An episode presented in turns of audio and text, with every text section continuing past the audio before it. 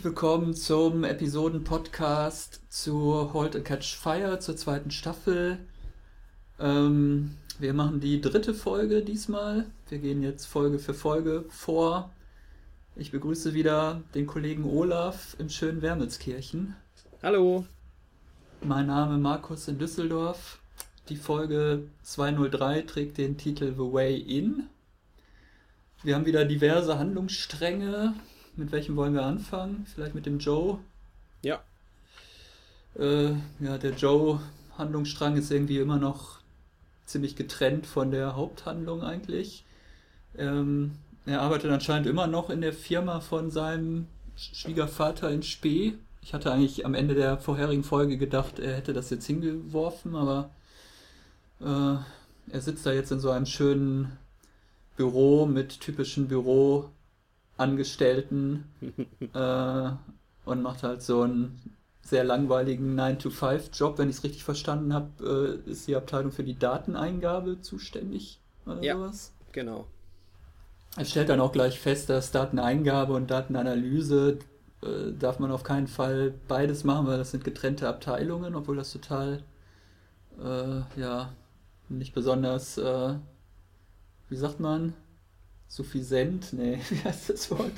Suffisant? Ich weiß nicht. Effizient, Ach so. das war's. Äh, Ist halt total äh, ineffizient, aber äh, er kriegt dann halt zur Antwort, so ist es halt. Wir sind ja nur für die Dateneingabe zuständig. Ganz genau. Und er soll sich doch bitte mal Gedanken darüber machen, wie man das Büro demnächst mit schönen Enten dekorieren könnte. Genau, Ja. wir nehmen an so einem schönen, äh, unser Büro muss schöner werden oder welche Abteilung hat die schönste Bürodekoration Wettbewerb teil.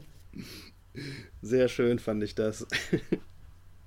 Dann gibt es ja noch diese, diese Kleinigkeit am Rand. Das wird ja, das zieht sich ja in der Serie scheinbar seit der ersten Staffel durch, dass Leute zu viel Zeit am Arbeitsplatz verbringen und sich doch bitte ein, ein Privatleben suchen sollen. Kommt in der ersten Staffel ein paar Mal vor und jetzt in dieser Szene auch wieder, wo der Arbeitskollege das ja sagt, nach dem Privattelefonat, das er da fälschlicherweise führt. Ja, aber Er soll sich doch bitte eine Freizeit suchen. ja, aber der ist ja gar nicht damit einverstanden, dass Joe da während der Arbeitszeit äh, Privattelefonate führt, ne? Ja, das stimmt. Der legt ja, glaube ich, auch gleich auf, während Joe noch am Hörer ist mit seiner Verlobten. Ja. Und dann gibt es ja da so eine Art Machtkampf zwischen den beiden. Das ich, fand ich sehr amüsant.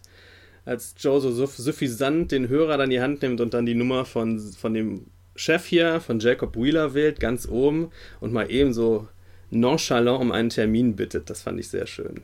Ja, und dann hatte ich es eigentlich so verstanden, dass der Jacob will ja gleich die komplette Abteilung feuern und Joe befördern. Und das geschieht dann aber doch nicht. Also er, er kehrt dann einfach an den Arbeitsplatz zurück und die anderen Hanseln, die, die, also zumindest dieser eine Hansel, der ja anscheinend sein Vorgesetzter da ist, der ist ja immer noch sein Vorgesetzter. Also ich halt- glaube, er sollte die Leute selber feuern, so habe ich das verstanden, dass Jacob ihm quasi den Auftrag erteilt.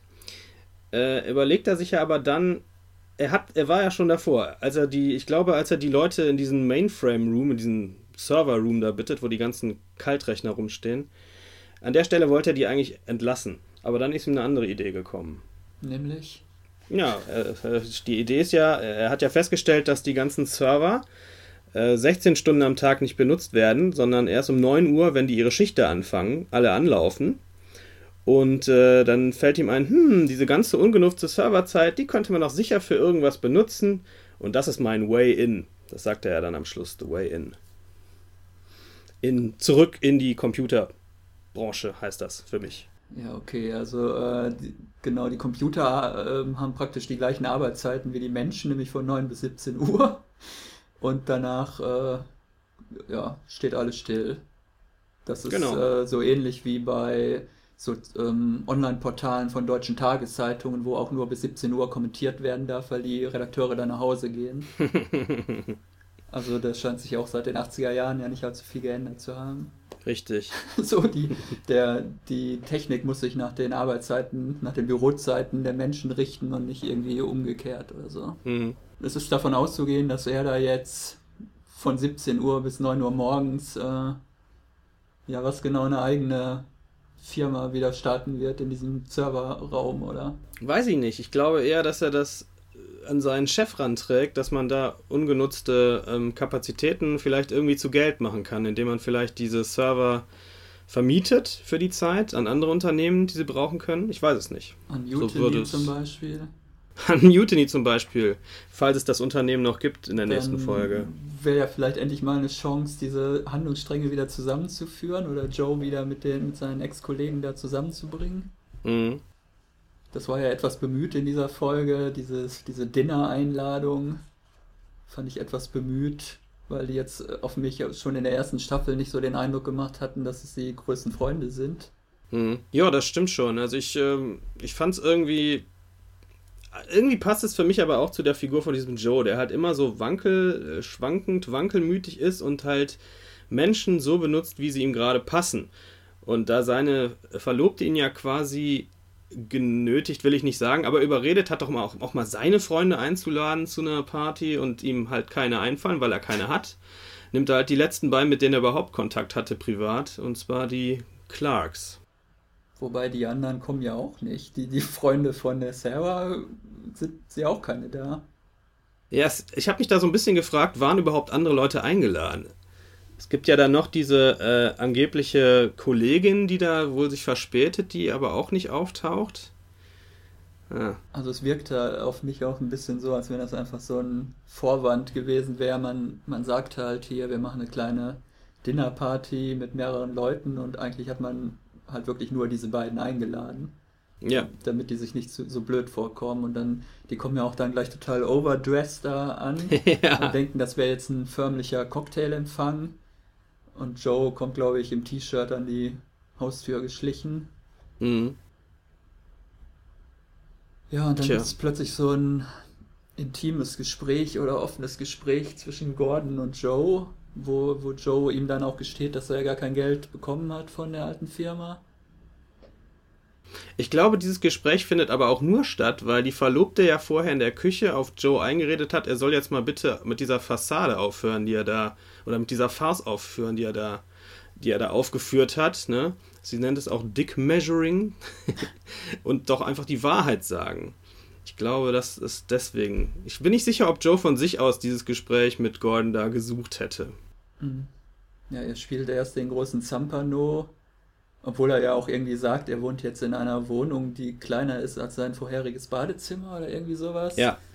Und äh, macht halt von, von äh, 9 bis 5 irgendwie einen total bescheuerten Job oder einen total äh, langweiligen Job, aber trotzdem wäre er ja angeblich glücklicher als jemals zuvor weil er halt mit dieser Server jetzt zusammenleben darf. Und das glaubt da wohl niemand, oder? Also ich habe es ihm nicht abgekauft. Das ist der alte Joe aus der ersten Staffel, der immer schön blenden möchte, aber niemand so richtig an sich ranlässt.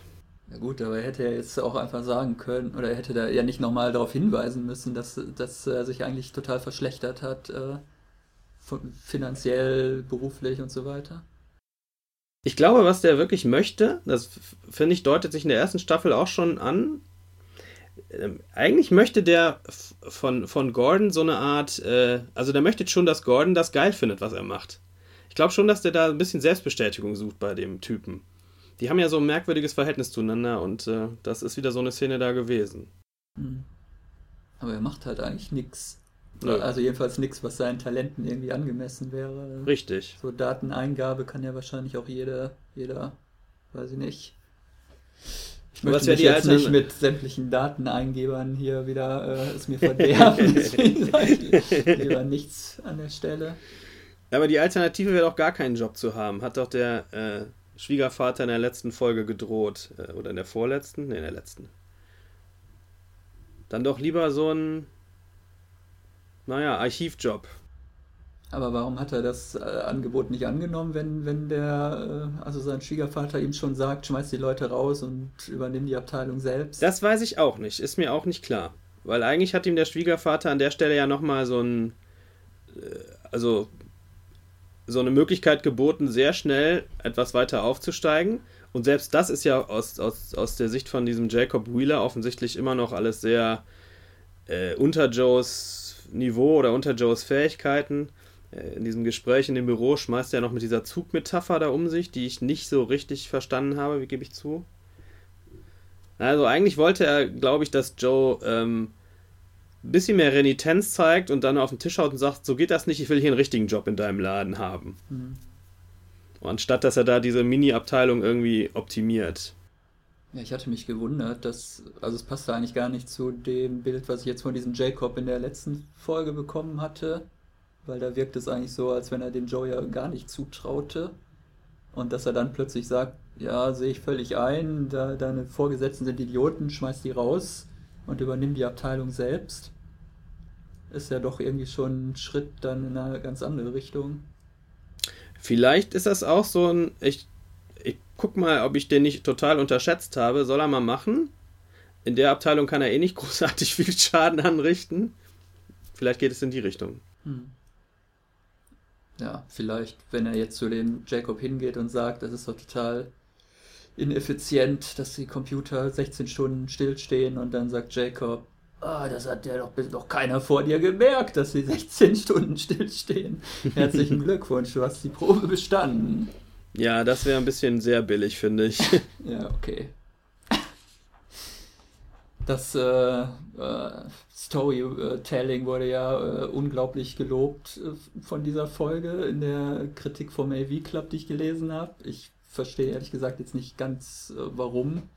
Also ich fand es jetzt auch nicht subtiler als die beiden Folgen davor oder so. Nö, subtil finde ich das auch nicht. Ich finde, das ist auch nicht. Äh, finde, es ist kein schlechtes Storytelling. Ich finde es neutral. Für mich ist das okay. Ja. Ja. Ähm, ja, dann kommen wir vielleicht zu diesem Handlungsstrang bei Mutiny. Oder gibt es zu dieser Dinnerparty noch irgendwas Interessantes zu sagen? Eigentlich, nicht. nicht. Die, wichtigen Sachen, nicht. die wichtigen Sachen haben wir. Es ging um Ehrlichkeit, darum nicht äh, einen auf dicke Hose zu machen und natürlich irgendwie diese Figuren wieder zusammenzubringen. Das ja, wie gesagt, etwas bemüht, aber. Nicht halb so bemüht wie später die Handlung um John Bosworth, finde ich. Vielleicht könnten wir an der Stelle diese Handlung mal kurz. So, die wollte ich. Es ist eigentlich die wollte das für einen Schluss, Schluss aufsparen. Das ist okay. die belangloseste Handlung, oder? Dann ist, doch, dann, ab, dann ist doch besser, wenn wir uns für Mutiny zum Schluss hin noch steigern können, so spannungsbogenmäßig. Okay, also, ja, dann erzähl mal, was macht dieser Bosswurf eigentlich? Der ist ein bisschen Ja, der so, ist, äh, ist offensichtlich auf dem Don Draper-artigen Selbstfindungstrip gelandet. Genau, das wollte ich nämlich auch gerade sagen. Der, der, die, bleiben sozusagen bei AMC, dem Sendeplatz treu. Genau. Und es geht nahtlos da weiter, wo es vor drei Wochen bei Madman aufgehört hat. Richtig. Und ganz wichtig ist bei AMC offensichtlich, man braucht dafür irgendeinen Sportwagen, den man an irgendjemanden dann weitergeben kann. Stimmt. Jetzt, wo du es sagst. Ja, er fährt also ähm, mit seinem ein Freund hatte für ihn auf seinen alten Sportwagen offensichtlich aufgepasst. Den fährt er dann erstmal fröhlich singend den Highway runter. Ich glaube, es ist ein Johnny Cash-Song. Ich bin nicht ganz sicher. Ich habe diesmal nachgeguckt. Es ist Rock Island Line von Johnny Cash. Ah, gut. Und äh, wir denken eigentlich erstmal, oder ich dachte zuerst, jetzt fährt er erstmal so im Land rum. Das ist, glaube ich, wirklich diese Mad, der Madman-Einfluss. Dann fährt er aber zu einem, zu einem Motel und trifft sich dort mit einer Frau, die, wie sich herausstellt, seine Ex-Frau ist. Mit der schläft er dann. Und er hatte sich da, glaube ich, ein bisschen mehr Hoffnung gemacht, aber sie sagt ihm, das war jetzt nur so ein bisschen für den Spaß und eigentlich wollte ich dann nur sagen, halte ich bloß von uns und unserer Familie fern. Nicht sehr freundlich, wie ich Eine fand. angenehme Art, das mitzuteilen. ja, irgendwie schon. Ich dachte erst, es wäre eine Prostituierte, weil der taucht da an diesem Hotel auf und dann empfängt sie ihn, glaube ich, schon im BH an der ja. Tür und ich dachte, ist das jetzt ein Motel oder ist das eher so ein Stundenhotel? Was, was ist das hier für eine Nummer? Dasselbe habe ich natürlich auch gedacht, klar. Vielleicht auch eine Anspielung auf Bates Motel. Hm, Aber das ist möglich. ja ein anderer Sender, okay. ja, und im, im Folgenden äh, taucht er dann aber trotzdem äh, im Rahmen bei der Familie auf. Nämlich bei einem Rehearsal-Dinner das ist, glaube ich, ähm, so eine Art Probeessen für das schließliche, den schließlichen Ablauf bei einer Hochzeit, wie das äh, Hochzeitsessen ablaufen soll oder die Hochzeitsfeier. Da sitzt er dann in seinem Auto vor dem Restaurant rum und starrt seine Frau an und äh, irgendwann kommt dann sein Sohn auch noch raus und unterhält sich mit ihm im Auto in einer, wie ich finde, ganz netten Szene. Da ähm, holt er ja so eine, holt einen Zettel aus der Tasche und äh, liest dem Sohn den Toast vor, den er an, die, den er an das Brautpaar gerichtet hätte, wenn er auf diese Hochzeit käme. Der Sohn sagt zwar dann nochmal, ist alles in Ordnung, wir hassen dich nicht, komm doch einfach zu der Hochzeit, aber er möchte das dann doch nicht, ich glaube in Rücksicht auf seine Frau, die ja gesagt hat, bleib bloß weg. Mhm. Und stattdessen lässt er ihm dann das Auto da. Genau. wo dann, wo man dann rein interpretieren kann, dass er das von Anfang an nur äh, abgeholt hat, um das halt seinem Sohn zu überlassen. Also er ja. hatte das ja bei diesem Freund äh, sozusagen versteckt, hatte ich so verstanden, vor der äh, Strafverfolgung, ne? Also dass er das nicht als Schadensersatz jetzt für, für das, was er da, für den Schaden, den er bei Cardiff angerichtet hat, äh, praktisch, dass ihm das Auto da weggefändet wird. Ich hatte das so verstanden, dass seine Frau das in, im Rahmen der Scheidung nicht bekommt, weil sie ja auch schon das Haus bekommen hat. Obwohl die hätte es ja auch einfach dem Sohn dann weitergeben das können. Das ist, ja, Gott, keine Ahnung. Die naja. Frau macht ja jetzt nicht so den entspanntesten Eindruck, sage ich mal. Wieso? Die hat dem BH die Tür aufgemacht. ja, sexuell entspannt, okay, aber die wirkt ja schon ein bisschen. Äh, Wäre ich vorsichtig, sage ich mal. Wo kommt diese Frau jetzt her? Haben wir von der in der ersten Staffel irgendwas gesehen? Ich glaube, gehört? es wurde in der ersten Staffel mal erwähnt, dass er eine Ehekrise hat. Aber äh, das war es dann auch. Ist das äh, übrigens genau das, was ich letzte Woche gesagt habe, oder? Jetzt kommen plötzlich Angehörige ins Spiel. Und direkt zwei in einem der Nebenstränge. Ja gut, aber die sind auch gleich wieder weg, weil am Ende der, der Folge... Die, noch, die Frau kommt noch mal wieder. Der Sohn weiß ich nicht. Ja, aber er steigt ja jetzt erstmal in den Bus... Äh nachdem er sein Auto losgeworden ist und fährt jetzt Richtung Dallas, glaube ich. Ja. Und da gehen dann die wundersamen Reisen des John Bosworth wahrscheinlich in der nächsten Folge weiter. er könnte ja nächste Folge in so einer Art äh, Hippie-Resort landen. ja, oder er könnte erstmal so Veteranen aus dem, ja. ähm, was war denn, Vietnamkrieg, war glaube ich genau, kurz vorher. ich glaube, es war der Koreakrieg. Ach nee, es war wirklich Vietnam und er, er musste aber dann es führt zu weit, jetzt Madman hier einzubringen. Nein, äh, Don Draper war in Korea, aber wir sind doch jetzt äh, 20 Jahre später. Ach so, okay. Ja, aber ich dachte, dass das Veteranentreffen in Madman war das nicht trotzdem ein Vietnam-Veteranentreffen, wo er aber dann trotzdem einen von Korea erzählt hat? Passt zeitlich nicht, ne? Sind, können, ja, die sind also diese alten drin. Männer, die haben doch nicht in Vietnam gekämpft. Stimmt, das macht auch keinen Sinn, weil der Vietnamkrieg auch noch stattfindet zu dem Zeitpunkt, wo das spielt. Egal. Aber das ist ja ja auch nicht mehr der Madman-Episoden-Podcast.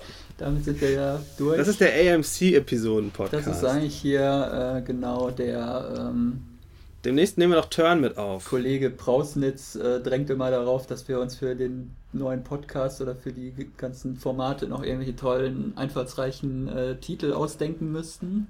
Vielleicht einfach der AMC Sunday Rewind. Podcast oder irgendwie sowas. Was ja irgendwie passt, weil die meisten guten Dramenserien wirklich alle Sonntagabends laufen. Aber Könnte man vielleicht. Bei AMC. Nee, das stimmt. Ja, sollen okay. wir weitermachen mit äh, vielleicht. Das war der Bosworth-Handlungsstrang, der irgendwie auch nicht so richtig äh, in die Serie passt. Oder zumindest nicht zu den anderen Handlungssträngen passt. Es würde ich hat auch nichts mit Computern ja. zu tun, ne? Also irgendwie... Nö, der ist jetzt so ein bisschen losgelöst momentan. Aber ich hatte mich ja, ich wundere mich ja, dass er überhaupt wieder aufgetaucht ist. Ich sagte ja letzte Folge, wahrscheinlich sehen wir den erstmal nicht mehr, aber da habe ich mich getäuscht. Schön, dass auch du dich mal täuschst. Ja, das beruhigt mich selber auch. Kommen wir zum eigentlich interessantesten Handlungsstrang dieser Staffel, äh, nämlich der Mutiny-Geschichte da passiert ja so einiges, äh, wenn ich es richtig verstanden habe. Ähm, am Anfang kriegt Cameron erstmal von ihrem neuen Mitarbeiter Tom, dem ehemaligen Hacker oder immer noch Hacker, äh, eins auf die Mütze, ähm, weil der ihr mehr oder weniger vorwirft, ihr neues Kapitel, was sie da für das Parallax-Spiel geschrieben hat, äh, das, das wäre sehr einfallslos, da hätte sie einfach so Story-Elemente aus anderen Spielen äh, ja, geklaut und ein bisschen abgeändert. Das findet sie, glaube ich, gar nicht so lustig. Das sagt er ja, glaube ich, auch vor der versammelten äh, Angestelltenmannschaft, wirft er ihr das an den Kopf. Ähm, Im, Kern, Im Kern sagt er, das Spiel ist totale Scheiße. Und das verkratzt natürlich sehr an ihrem Ego. Ja. Ja, sie verteilt ja so Disketten mit dem neuen Kapitel, wo sollen sich die Mitarbeiter mal angucken. Ne? So, genau. so war das früher. Da hat man noch so Disketten ausgeteilt mit der Fortsetzung von irgendeinem Online-Spiel. Ja, Gordon äh, versucht auch sich einzubringen. Äh, er versucht das to map the system. Also ich habe das so verstanden, er will, er will praktisch so eine, eine, eine Karte des Networks generieren lassen, damit äh, die überhaupt mal sehen, ja, wie das mit den ganzen Kunden oder Online-Spielern äh, zusammenhängt oder wie das ganze Ding vernetzt ist. Äh, was genau soll es sein? So in der Art habe ich es auch verstanden. Es ist mir aber auch ehrlich gesagt nicht hundertprozentig klar. Und das geht aber äh, tierisch schief, weil anscheinend hat er da unabsichtlich so eine Art Virus äh, programmiert. Der, ja. der löscht nämlich äh, nicht nur die Spiele vom Server, sondern breitet sich auch noch auf den Rechnern der Kunden äh, aus und löscht da irgendwie die Software weg, wenn ich es richtig verstanden habe. Genau so sieht das aus. Und das, obwohl es ja noch gar keine Festplatten gab damals, ne? Hm. Naja, aber das gibt ja so eine Art Vor-Online hier irgendwie. Scheint man da, wenn man Pech hat, komplette äh, Bestandteile von Programmierungen löschen zu können. Aber die sind scheinbar irgendwie so ja, die müssen ja bei denen eigentlich zentral gespeichert sein. Das heißt, die Software von ihm ist da irgendwie in deren System reingegangen. Ja, ja, aber ich meine jetzt bei den Kunden. Also wenn die Ach auf so. C64 so, oder auf so einem Homecomputer da spielen, dann haben die ja in der Regel nur Diskettenlaufwerk und keine Festplatten gehabt, ne? Oh, ich glaube, du deckst hier gerade wirklich eine üble Logiklücke auf. Also an, ich habe halt keine Ahnung. Ich habe in meiner, meiner Laufbahn auf dem C64 nie davon gehört, dass es sowas wie Viren damals überhaupt schon gegeben hat. Das ist, äh, ich finde, das ein sehr legitimer Punkt, den du hier anführst. Da Aber anscheinend ist dieser Virus dann in der Lage gewesen, auf die Disketten praktisch äh, drauf zu springen. Wir nehmen das jetzt einfach mal so hin, dass dieser Virus oder, oder dieses Corrupting Program, wie die das nennen, dass der da einfach äh, bei den Usern auch rumfuscht und äh, Sachen bei denen löscht und das endet ja dann auch darin, dass sie dann plötzlich keine User mehr hat am Schluss. Ja, oder er zerstört gleich das komplette Betriebssystem von den, von den Leuten. Ne? Das kann natürlich auch sein. Ja, ist doch schön. Ja, und das ist natürlich nicht so geschäftsfördernd und deswegen sind dann von den 300 Abonnenten, die glaube ich am Anfang der Folge noch da online sind, es sind da null übrig am Ende der Folge. Und Gordon kommt dann mit, mit Donna nichts an von dieser schönen Dinnerparty zurück und äh, kriegt dann halt an den Kopf geworfen, was er denn da für einen Scheiß programmiert hat.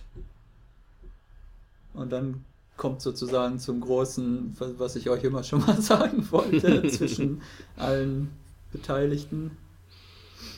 Das fand ich ein wenig, ähm, wenig konstruiert, muss ich sagen. Also das ist mir ein bisschen zu sehr aus der aus Salameng heraus jetzt mal hier den großen Eskalationspunkt zu suchen. Ich finde, das hat sich nicht so richtig angedeutet vorher. Es gab zwar diverse schwelende Konfliktchen, aber dass sie jetzt an der Stelle dann so hochgehen, ich weiß nicht. Ja, was sich schon angedeutet hat, ist, dass Gordon äh, doch irgendwie unter ziemlich starker Selbstüberschätzung oder leidet oder die, die Diskrepanz zwischen Selbst- und Fremdwahrnehmung hat doch äh, besorgniserregende Ausmaße angenommen, was wahrscheinlich ja. mit dem Kokainkonsum zusammenhängt, vermute ich mal. Der aber diese, äh, diese Folge gar nicht thematisiert wurde. Vielleicht hat er es auch aufgegeben. Ich glaube es aber nicht. Aber er wirkt schon noch die ganze Zeit so ziemlich so, high. Also. Das stimmt, so aufgekratzt irgendwie, ja. Und er denkt ja immer noch, er wäre so der ganz große Ingenieur oder Programmierer ist er eigentlich gar nicht, ne? Nee, so richtig nicht. Das wirft ihm ja auch Cameron dann wieder vor. Er versteht das überhaupt nicht und so. Genau. Also er ist eher so der technische Frickler als der äh, Programmierer. Er ist mehr der Hardware-Typ als der Software-Typ, so kann man es, glaube ich, sagen. Ja, und sie, also Cameron wirft ihm ja dann praktisch vor, also erstmal, dass seine Frau viel mehr drauf hätte als er, dass, dass er gar nicht in der Lage wäre, das zu machen, was sie da macht. Und dann halt äh, dieser tolle Satz, it's new and brave and, and you're on the outside looking in. Also wir machen hier was ganz Tolles, Neues, Wagemutiges und du stehst draußen und verstehst eigentlich gar nicht, was wir hier für eine Revolution auf den Weg bringen. Genau. Was ja auch und, nicht ganz falsch ist. Ne? Nee, und weil er sich darüber bewusst ist, glaube ich, wird er dann auch seinerseits ja ein bisschen lauter und beschimpft sie mit irgendwelchen Sachen. Also ja, im Wesentlichen damit, dass die, dass die Kohle von dem Ehepaar äh, hauptsächlich in der Firma steckt, ne? Richtig, ja. Das fand ich dann auch etwas merkwürdig, dass äh, Cameron das dann quasi später Donna gegenüber benutzt und sagt, wenn du nochmal einen Cent aus deinem Privatvermögen hier in diese Firma steckst, dann feuere ich dich sofort. Hat die denn überhaupt, hat die irgendwas bekommen aus der, aus der Cardiff-Auflösung? Cameron. Wenn ja, dann haben wir davon nichts mitbekommen. Okay, das heißt, die hat eigentlich gar kein Geld. Nö, dann, deswegen dann lebt die ja auch da auf ihrer Arbeitsstelle. dann soll sie doch eigentlich froh sein, dass Donna ihre Kohle da reingesteckt hatte. Eigentlich schon, ja.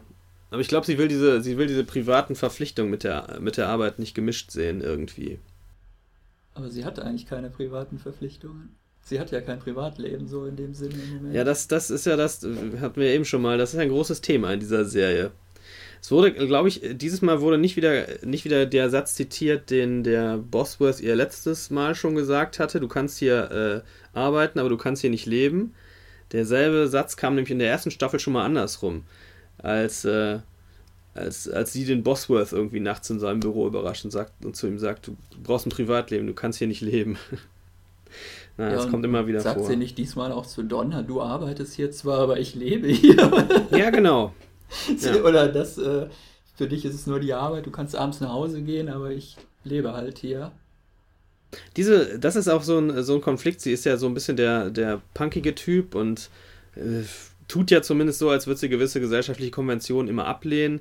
Das wird ja jetzt auch wieder in dieser Folge äh, deutlich, dass sie Donna immer mal wieder vorwirft, du hast ja so ein normales, spießiges Leben. Geh doch nach Hause mit deinem Hund spazieren und so.